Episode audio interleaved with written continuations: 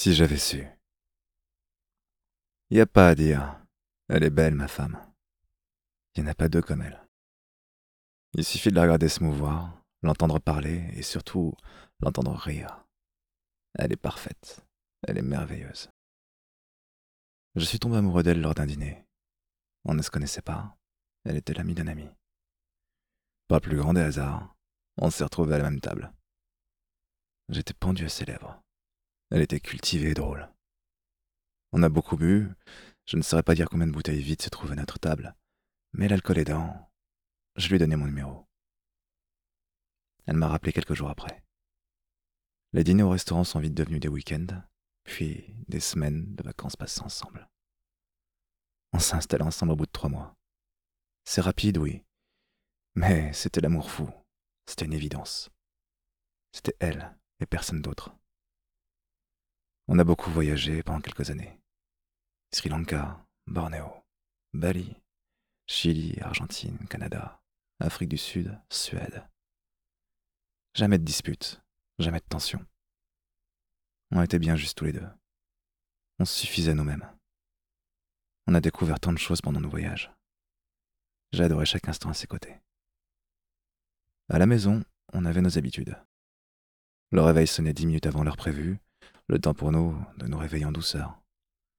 Un moment de bonheur suspendu. Puis je me levais, j'allais lui préparer son café, sans sucre. Il n'y avait qu'au restaurant qu'elle réclamait un sucre avec son café. Je n'ai jamais compris pourquoi elle faisait ça, mais bon, pourquoi pas. Elle me rejoignait dans le salon, on prenait notre petit déjeuner ensemble, on échangeait sur le programme de la journée. On allait se préparer, on partait au travail. Le soir, elle préparait le dîner. Elle était toujours d'humeur égale, toujours souriante. Même face à des situations stressantes, elle restait calme. Je me sentais apaisé avec elle. On était invincible, immortel. si j'avais su. Bref, revenons à ma femme. Vous la voyez? C'est elle, là-bas. Oui, elle, avec les longs cheveux bruns, vêtue de noir. Elle a toujours été à l'aise en société.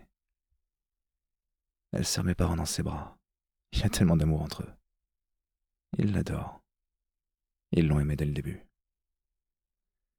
J'aimerais aussi pouvoir la serrer dans mes bras, glisser mon nez dans son cou et sentir son parfum une dernière fois. Je ne peux malheureusement plus la toucher. Il y a quinze jours, nous sommes partis en week-end au fin fond de la campagne. Nous avons dû traverser des bois en pleine nuit. Elle a blagué en me demandant si je comptais la tuer l'enterrer ici. Elle est passionnée de true crimes. Sa réflexion ne m'a pas surpris.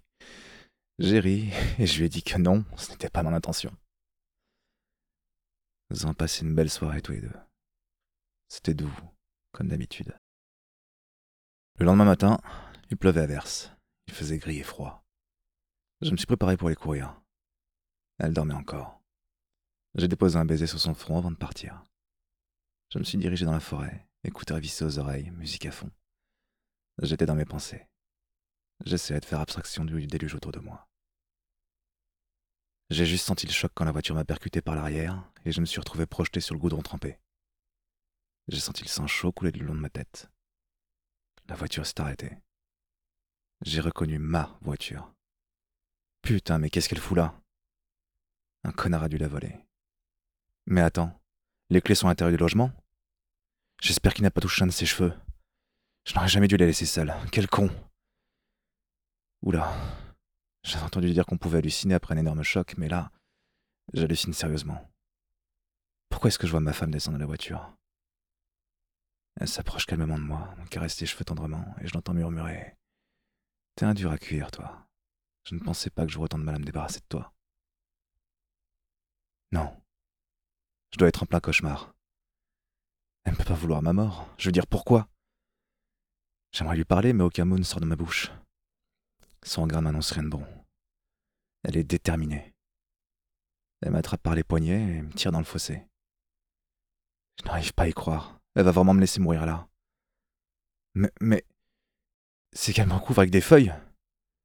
Putain, elle ne veut clairement pas que je survive.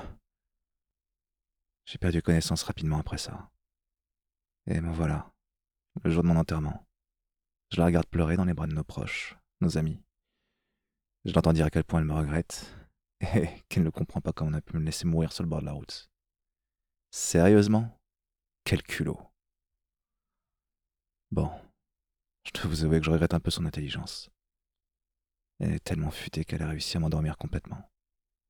Je n'ai jamais soupçonné n'importe qui, mais pas elle. Pas la femme de ma vie. Quelle garce.